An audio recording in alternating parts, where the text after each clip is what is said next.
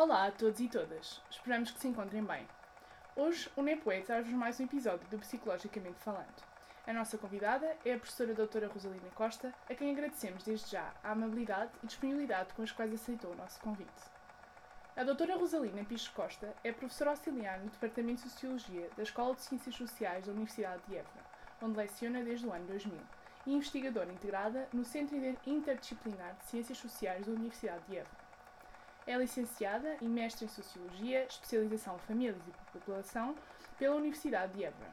Doutorou-se em 2011 no Instituto de Ciências Sociais da Universidade de Lisboa e tem como domínios de especialização a Sociologia da Família, Infância, Consumo, Vida Cotidiana e Metodologias de Investigação em Ciências Sociais.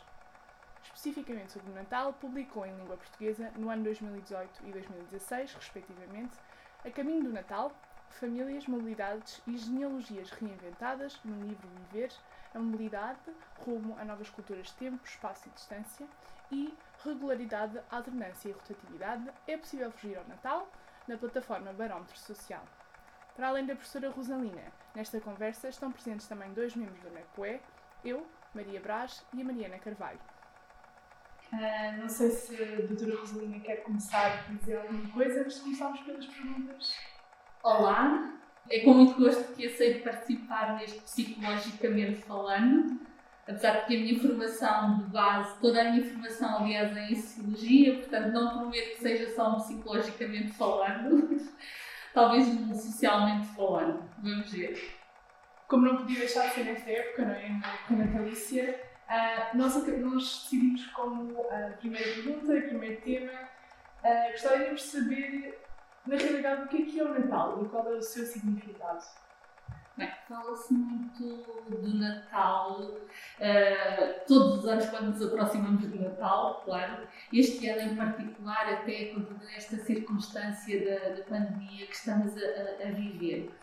A, a, pergunta o que é na realidade o Natal? O Natal é, significa coisas diferentes para famílias diferentes. Eu vou falar essencialmente a partir da, da minha experiência de pesquisa em torno dos rituais familiares. Uh, e de facto, eu não perguntei exatamente às pessoas o que era o Natal. O que eu lhes perguntei foi que eu pedi-lhes que me falassem sobre momentos uh, da sua vida ou ao longo do ano, de alguma forma são diferentes ou são especiais quando comparados com o cotidiano. Portanto, essa foi a porta de entrada para a conversa em torno dos rituais familiares. E, uh, e, e, de facto a maior parte das pessoas respondeu uh, que um desses momentos, um desses dias, um desses eventos é o Natal. E foi na sequência dessa, dessa resposta então que eu lhes perguntei: e o que é o Natal?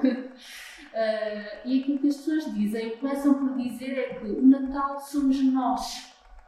Isto é interessante porquê? Porque de alguma forma há uma uh, ideia muito relacional em torno do Natal. Uh, quando as pessoas dizem que Natal somos nós, estão automaticamente a fazer uma relação entre o Natal e uma determinada família, a experiência de vida numa determinada família.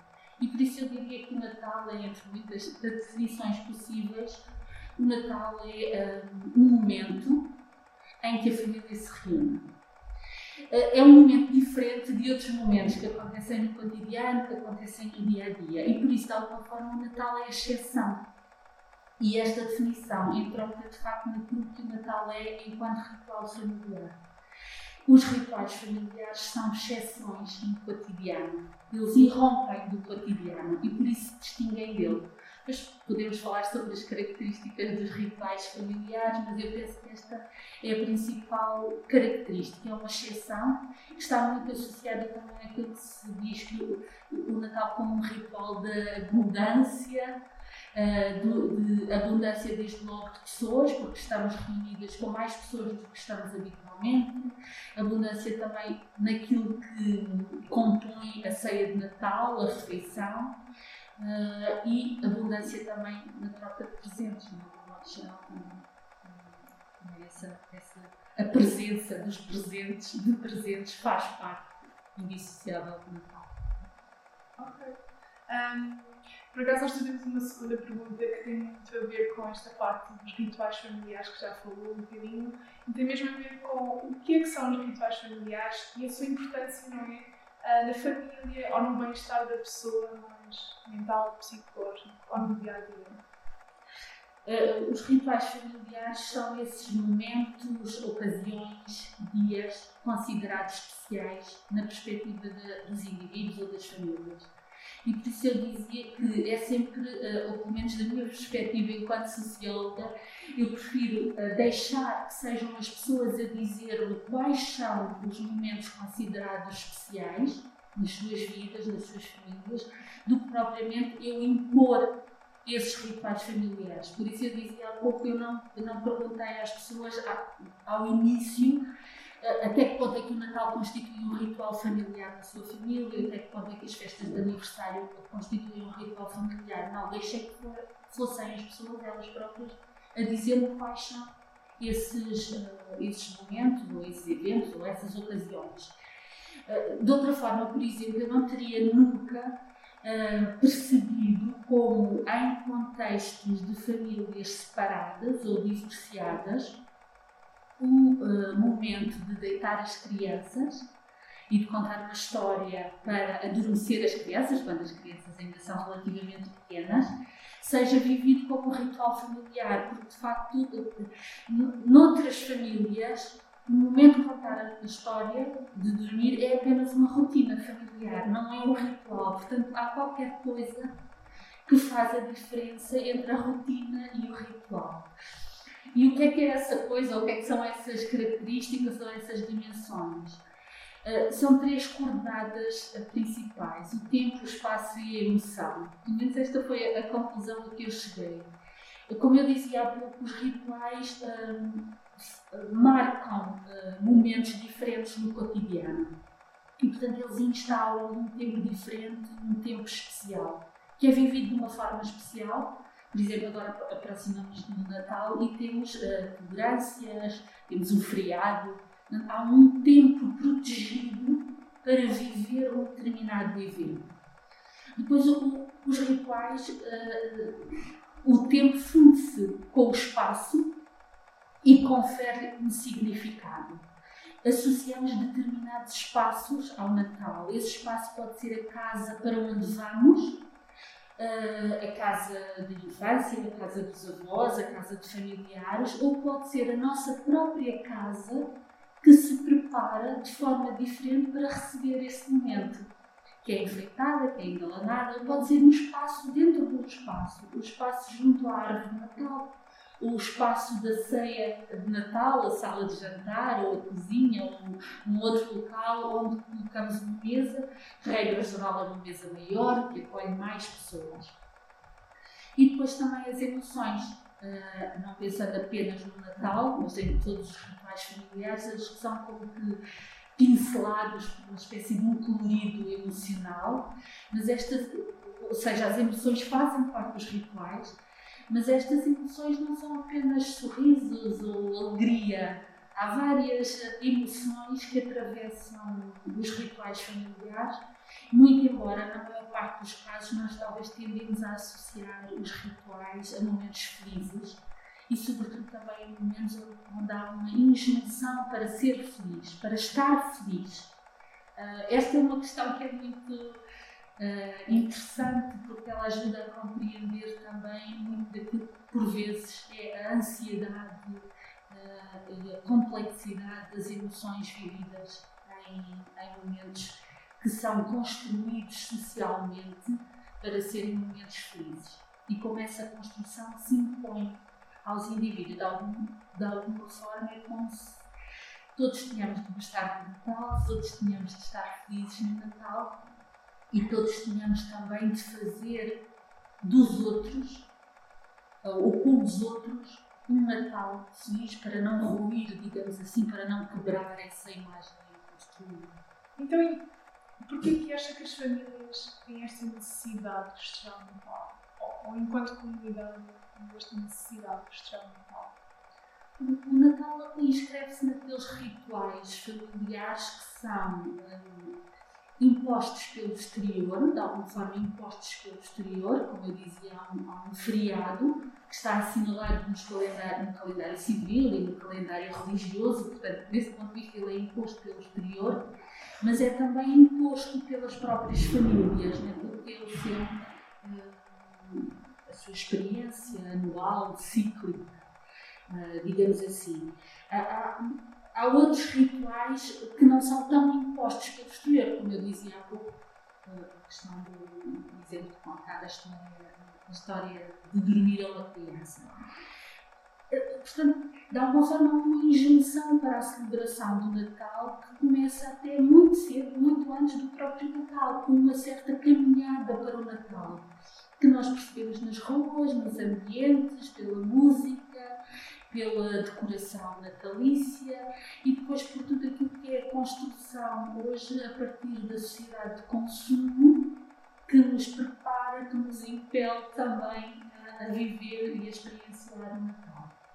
Mas do ponto de vista das famílias, digamos que se, o Natal é exceção, então celebrar o Natal é fazer essa afirmação da excepcionalidade e da diferença relativamente ao cotidiano.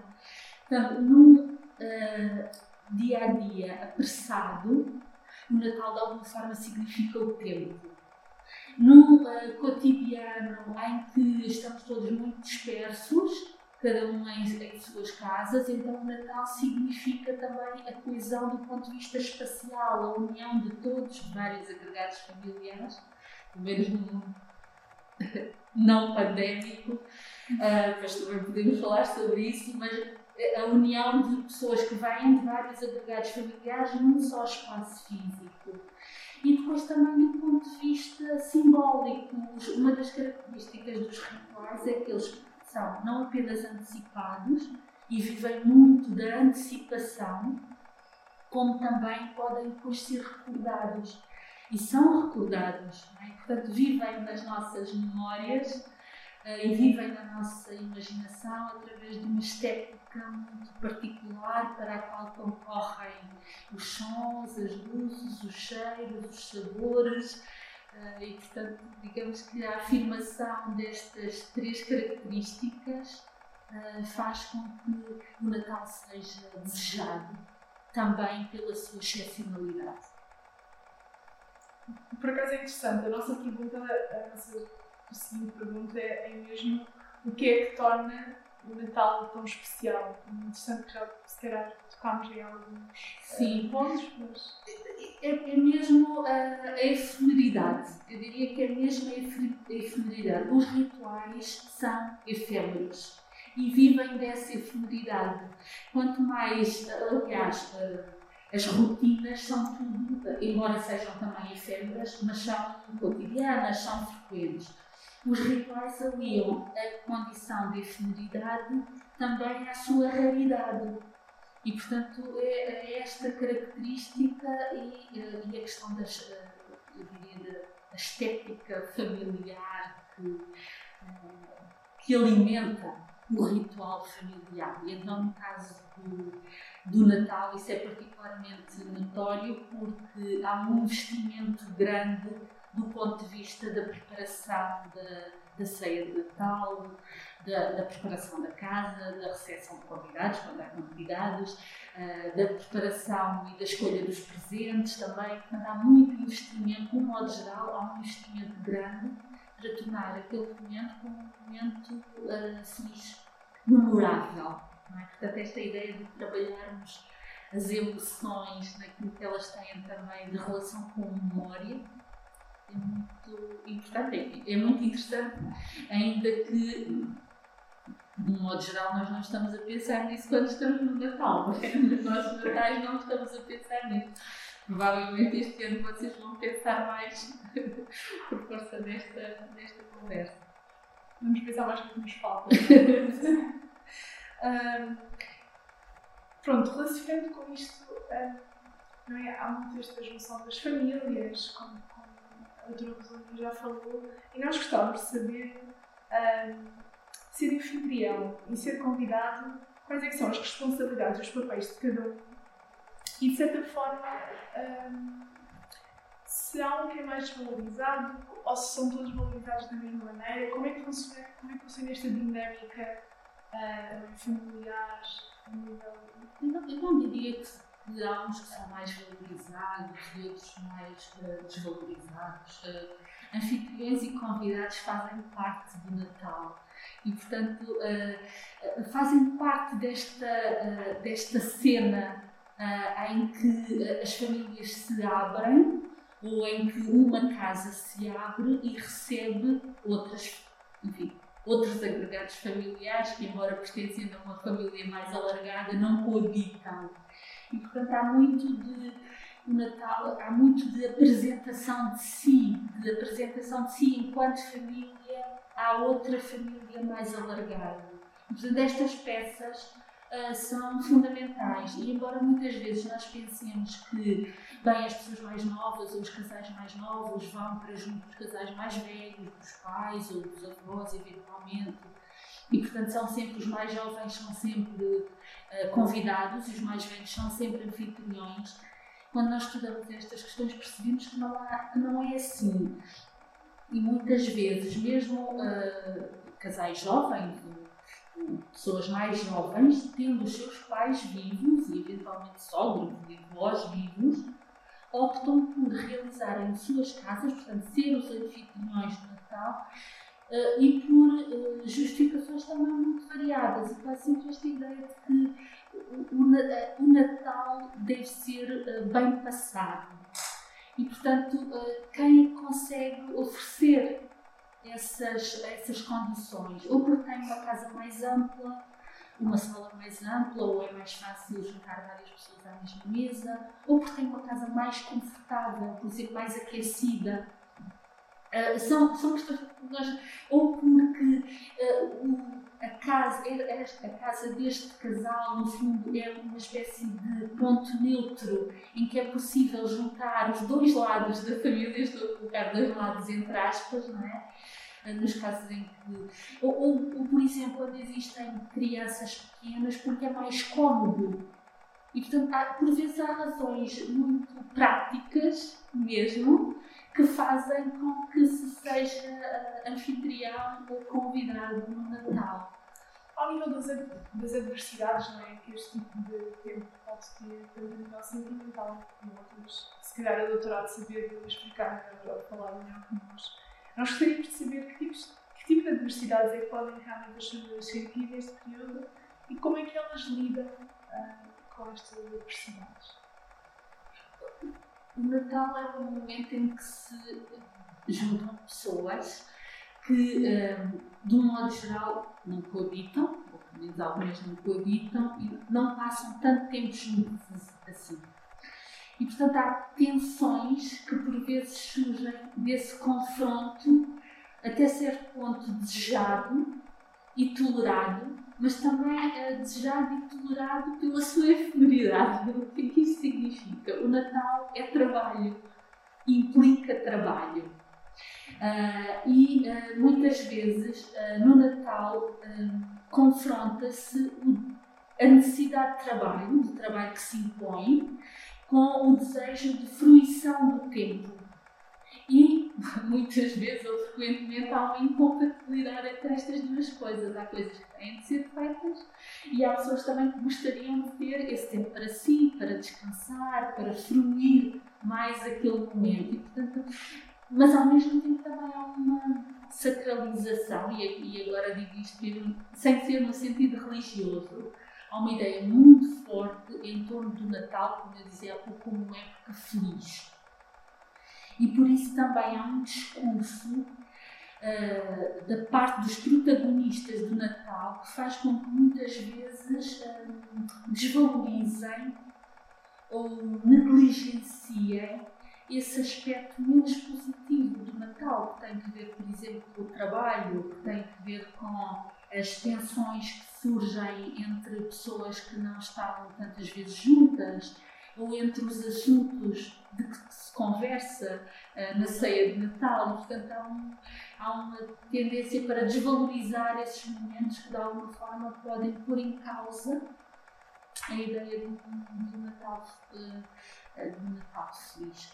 recorrendo, por exemplo, até a alguns eufemismos, como dizendo que sim, às vezes há umas discussõezinhas, há umas tragédiazinhas, há, portanto, estes uh, eufemismos uh, para, no fundo, não, uh, não dar importância àquilo que se considera que efetivamente não tem importância.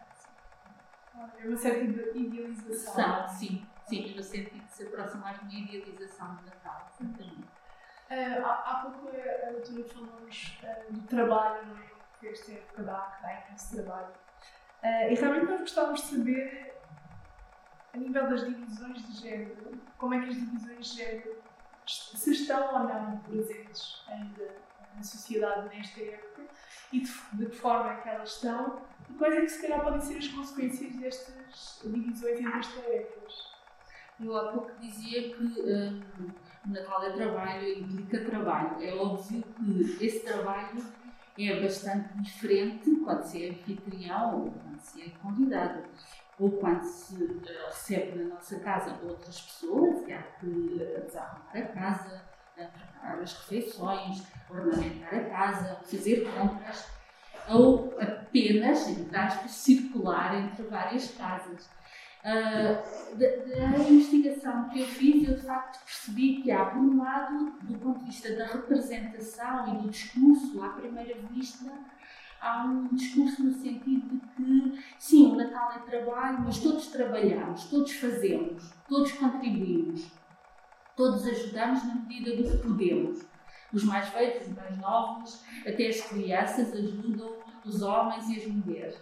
Uma análise mais fina permite de facto identificar algumas diferenças do ponto de vista de género e perceber que mais frequentemente, entre as pessoas que eu entrevistei, obviamente, mais frequentemente uh, eu via as mulheres a, a, dizer que se encarregavam de tarefas como cozinhar, por exemplo, e os homens mais tarefas instrumentais, como desarrumar a casa, uh, pôr a mesa, fazer as compras. Uh, no entanto, uh, pensando nas consequências disto, não é? que era uma, uma das questões que colocava, pensando nas consequências disto, uh, aquilo que eu percebi é que mais frequentemente também em torno do Natal as mulheres têm um discurso sobre a escassez do tempo e, portanto, parecem sentir mais na pele a pressão do tempo e alguma incapacidade de dar conta de todas as tarefas que têm em mãos, enquanto que os homens mais frequentemente assinalam a fruição do tempo. E esta é uma desigualdade que acho que é importante referir, porque precisamente põe, revela e põe a nu aquilo que, aquilo que no fundo é uma mesma época e uma como pode ser vivida de forma tão diferenciada por homens e mulheres. Um, há, ainda no início da entrevista, não é? a doutora falou-nos que realmente há estes dois lados da família, não é? entre aspas, muitas vezes presentes. Uh, e nós encontramos em muito, muita sua pesquisa a palavra mobilidade, o conceito de mobilidade, e nós gostaríamos de saber no que é que este conceito realmente consiste. Uhum. E, e ligado ao Natal, especialmente. Sim, as mobilidades são deslocações. Na maior parte dos casos, nós entendemos as mobilidades como deslocações físicas, geográficas, territoriais. E elas não deixam de ser importantes.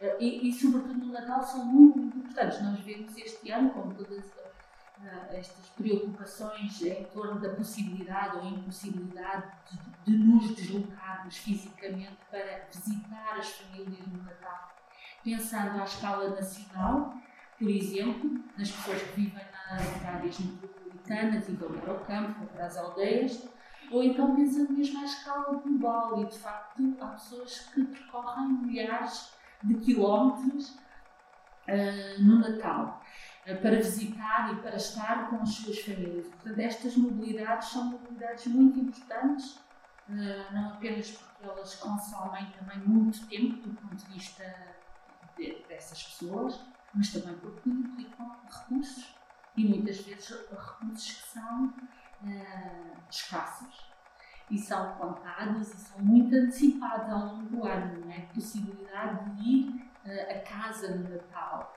ou de ir visitar a família no Natal, é às vezes uma possibilidade no ano ou uh, juntamente com as férias de verão, são duas possibilidades às vezes no ano. É verdade que as tecnologias uh, de informação e comunicação vieram alterar um bocadinho a, importância desta presença física, porque há outras formas de nos mantermos presentes na vida das pessoas sem ser fisicamente e até de nos vermos, mas ainda assim as mobilidades, é, este tipo de mobilidades são muito importantes. Mas o Natal é também uma viagem pela história das próprias famílias. E no Natal juntam-se as famílias presentes, passadas e talvez também futuras. O Natal é um momento de redefinição de fronteiras. E, portanto, é um momento que parece sempre igual, porque é cíclico, mas é sempre diferente e precisamente permite fazer a aflição da mudança familiar das pessoas que entram de novo uh, por via dos namoros, por via dos casamentos, por via do nascimento, das crianças que nascem estão à mesa daquele novo Natal, mas também permite fazer a aflição de função das pessoas que partem por via da separação, por via do divórcio, por via da ruptura familiar e também por via da morte. E, portanto, estas, uh, estas mobilidades, estas viagens pelo interior de nós próprios, uh, em que inevitavelmente também pensamos no Natal das nossas infâncias ou nos vários Natais por onde fomos passando, na comparação entre o Natal do ano passado e o Natal deste ano. Sem dúvida, este ano, de um modo geral, tão diferente para tantas pessoas, mas por outro lado também com sempre o Natal foi muito diferente para algumas pessoas. Não é? E, e, talvez esta circunstância de pandemia, embora não seja eh, desejada, mas talvez, eh, sem dúvida, a circunstância da pandemia torna mais claro para todos como o Natal, para tantas pessoas, tantos anos, foi tão difícil. Uh, este ano será indiscutivelmente difícil para todos, não é? Mas como foi tão difícil para tantas pessoas durante tantos anos? nós vamos voltar a este ponto, por acaso, que acho que é um ponto bastante importante. Mas primeiro ainda gostaríamos de perguntar Uh, de que forma é que esta alternância, rotatividade ou mobilidade nas famílias, tanto entre os dois lados, não é? Outra vez, ou, ou também entre espaços, uh, como é que pode influenciar a vivência da época natalícia? Uh, assim? Parece haver uma certa ideia de Natal quase que resulta, que não se quebra com a alternância e a rotatividade, porque, como eu dizia há pouco, muita quando, quando as pessoas falam do Natal, muitas vezes falam muito do ponto de vista relacional das pessoas que compõem o Natal. E às vezes até dizem o Natal somos nós, como eu dizia há pouco, e o Natal é a família toda. É a família toda reunida. E só quando nós perguntamos a família toda, mas quem é a família toda? Então, muitas vezes encontramos esse discurso da alternância e da rotatividade. Bem, toda é assim. Uns anos é na minha casa, outros anos é na casa dos meus sogros, ou outros anos é na casa dos meus pais. O fim de, a, a véspera de Natal é com umas pessoas e o dia de Natal é com outras. Portanto, a alternância e a rotatividade faz parte, na maior parte dos casos, mas ela parece não pôr em causa a ideia de que o Natal é a, família, é a festa da família e da família toda reunida. Então, e, falando bem, falamos em família, família toda reunida, estamos sempre a falar de famílias grandes, mas na realidade nós gostaríamos de saber um, como é que é o Natal para as famílias separadas para as famílias divorciadas ou reconstituídas, aquelas que são monoparentais, ou todas estas famílias, bem, entre aspas, uh, não tradicionais, uh, como é que realmente eles vivem o Natal ou, ou se realmente há uma diferença, tanto a nível dos rituais como. Quando, quando entrevisto, quando falamos com as pessoas que passaram por um processo de separação ou de divórcio, sobretudo nos casos em que existem crianças dessa união, há muito esta. Há uma, uma linha, como no anúncio, não é? Parece haver uma linha que separa o Natal, como eram os Natais antes e como passaram a ser depois. E a experiência do Natal, na sequência de uma separação e de divórcio, pelo menos o primeiro Natal, é fortemente uh, condicionado pela possibilidade de estar com as crianças ou de estar sem as crianças. Não é tanto a questão da separação do divórcio que estabelece essa linha, mas é mais a possibilidade ou impossibilidade de estar com as crianças nesse, nesse momento. E aí também eh, aquilo, enfim, que eu constatei nas entrevistas que fiz foi que uh, desejavelmente pais e mães separados ou divorciados eh, utilizam a alternância e a rotatividade para assegurar que em partes iguais têm direito a estar com as crianças um e outro ao mesmo tempo. E, portanto, tentam dividir, digamos assim, aquilo que é o Natal em partes, em véspera de Natal, ou então o Natal e o Ano Novo, tentam equilibrar uh, essa divisão para ambos terem, ambos os progenitores terem uh, direito a estar com, com as crianças. Mas muitas vezes também este princípio, verifica-se que o princípio da alternância e da rotatividade é subordinado a um princípio maior que é o do bem-estar da criança, aquilo que, aquilo, o que é que verdadeiramente fará a criança mais feliz. É estar meio-meio uh, com cada um dos pais ou é ter a possibilidade de viver o Natal de verdade. Eu aqui estou quase a utilizar aspas porque recordo-me de algumas das, uh, das entrevistas que fiz e que, ou, que tinha estas narrativas, não é? Uh, de alguns pais que disseram: Eu abdiquei de estar com o meu filho ou minha filha no Natal porque achei que era mais importante que ele tivesse um Natal de verdade. E se ficasse comigo, ficava só comigo. Ou então ficava comigo e com os avós, mas não havia outras crianças. E assim, uh, do outro lado, tem os primos, ou tem outros irmãos, ou entretanto, meios irmãos, e portanto, tem um Natal mais verdadeiro. É interessante como esta ideia do, uh, do direito a estar com os filhos não, não, não aparece uh, narrado de uma forma absoluta, mas sempre em função daquilo que faz, uh, faz a criança sentir-se mais feliz.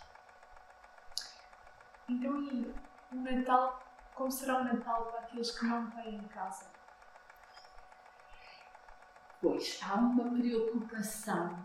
Uh, uma, uma das características do Natal é que no Natal se exaltam os valores da partilha, da solidariedade. E, de modo geral, nós esforçamos por dar no Natal em família a quem não tem família. E, e de modo geral, preocupamos todos com isso. Individualmente, nas nossas famílias, preocupamos com isso. Por exemplo, incorporamos nos nossos natais pessoas que têm famílias mais pequeninas ou que não têm tanta família assim, por exemplo, uma senhora que é viúva, ou uma tia-avó que é viúva, ou que é solteira, ou que não tem filhos, ou, por exemplo, enquanto estudantes recebemos ou organizamos as estratégias e as associações de estudantes têm estratégias para proporcionar um Natal em família a estudantes que estão em mobilidade, às vezes quilómetros de distância dos seus países de origem. E depois, do ponto de vista também da sociedade civil, há várias organizações que se encarregam disso, de organizar ceias de Natal. E do ponto de vista do Estado, não é? Até ao nível máximo, vemos como, não sei se o ano passado, se o outro ano, o Presidente da República fez questão de passar o Natal com a população uh, sem abrigo, em Lisboa, Lisboa, mas enfim, há uma preocupação em, uh, pelo menos nesse dia, aproximar a experiência de pessoas que não têm família ou que têm uma família menor e trazê-las para próximo daquela ideia uh, idealizada em torno do Natal. Há alguns autores que dizem que nós criamos às vezes até uma espécie de parentesco fictício para podermos incorporar no Natal e, no fundo, legitimar a incorporação no Natal, que é uma festa de família, de pessoas que não fazem parte da nossa família. E então, entrando assim, portanto, esta questão de comunidade, não é? Estamos todos juntos e realmente todos vivemos o Natal. mas e de fugir ao Natal? Há esta possibilidade de fugir ao Natal? Por alguma razão, uh, se há esta possibilidade ou se é realmente tanto por questões sociais, tanto por questões uh, mais comerciais, se não há esta possibilidade? É difícil fugir ao Natal. Eu penso que é muito difícil fugir ao Natal.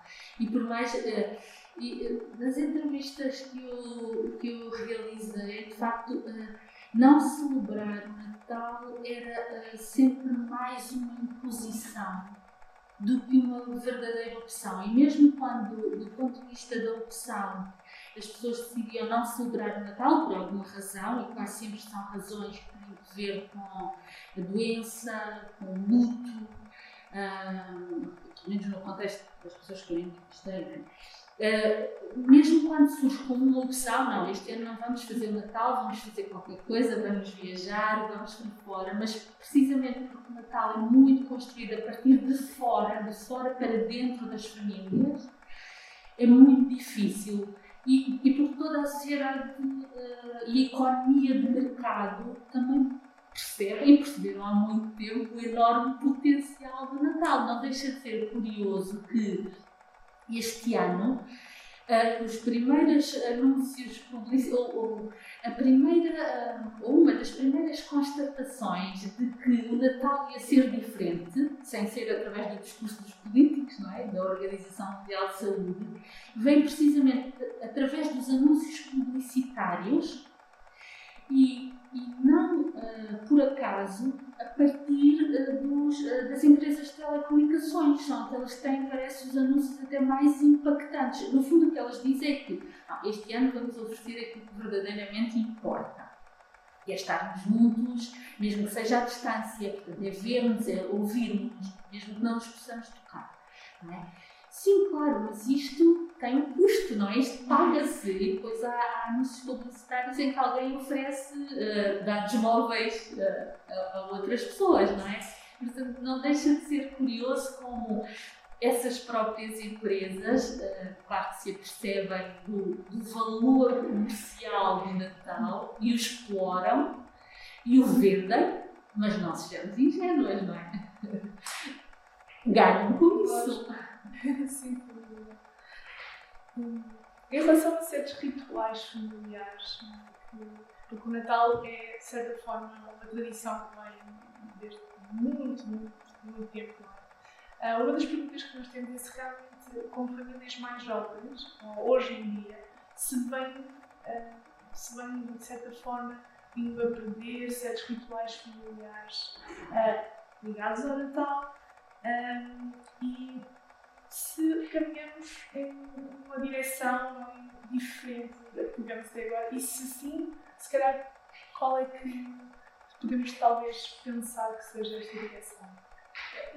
A, a pedra de toque, digamos assim, passa não tanto pela desritualização, enfim, há um, há um discurso em torno da desritualização e de pensarmos que as pessoas mais jovens não atribuem importância aos rituais. Eh, eu penso que aquilo que, para que devemos estar atentas, no fundo, é para uma reinterpretação dos rituais e, portanto, aquilo que se observa é uma maior liberdade dos indivíduos para fazerem os rituais, moldarem os rituais em função daquilo que são as suas experiências as suas expectativas. E, portanto, é uma espécie de personalização, enquanto também como a sociedade está mais uh, desperta para isso ou aceita mais isso. Uh, no fundo, este, não há propriamente um confronto uh, com a tradição, uma recusa com a tradição, mas há um maior reconhecimento de que eu posso pegar na tradição e posso fazer com ela aquilo que eu bem entender. Se bem que a tradição também nunca foi qualquer coisa de estável, de imóvel, de fixo, não é? Uh, diz que a tradição já não é o que era, mas eu não sei se a tradição alguma vez foi alguma coisa completamente, não foi de certeza, completamente acabada e completamente sempre igual e sempre repetida de forma crítica. Não foi, definitivamente não foi mesmo. E muito daquilo que nós pensamos que é tradição não é não tem tantos anos assim, ou pelo menos quando identificamos tradição com antiguidade, não é tão antiga assim. e, e de facto talvez os jovens uh, tenham essa capacidade, mas os seus pais, quando foram jovens, também tiveram, não é? Mas de modo geral reconhecemos mais hoje aos indivíduos essa possibilidade de, digamos, se construírem a si próprios também no que as decisões em relação aos rituais diz respeito. Para terminar, nós temos uma última pergunta que, é, que é mesmo, mesmo com este tema. E esse consegue descrever a tradição dos rituais familiares em quatro palavras. E se tivesse que escolher quatro palavras para, é, para resumir esta, esta, esta época, os rituais ligados a esta época, quais é que estas seriam?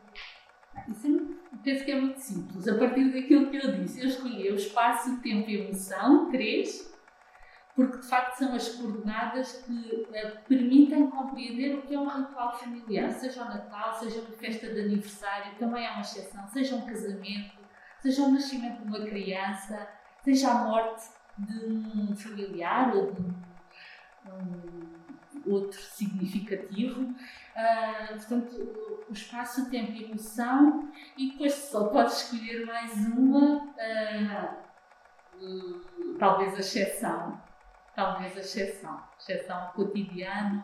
Exceção no sentido de uh, qualquer coisa que é excepcional, que foge ao cotidiano. É neste sentido, que foge ao cotidiano, pela diferença e, isso pelo, pelo modo como cruza as outras, outras três dimensões. Mas depois também temos de pôr isto tudo, já vão 4, 5, 6, 6 palavras, temos de pôr tudo isto num caldo cultural e social específico, onde o indivíduo tem uma voz. Portanto, 3, 4, 5, 6, 7. 7 palavras, isso é difícil. Ok, é excelente, acho que. Acho que. Acho que elas se integram muito bem, né? acabam por se integrar muito bem. Uh, pronto, eu penso que chegámos ao fim da nossa conversa, ou pelo menos aquilo que tínhamos planeado. Não sei se a doutora quer dizer mais alguma coisa. Todos já um bom Natal. Obrigada. E a todas as pessoas também que vão ouvir este, esta nossa conversa. Tenham um bom Natal.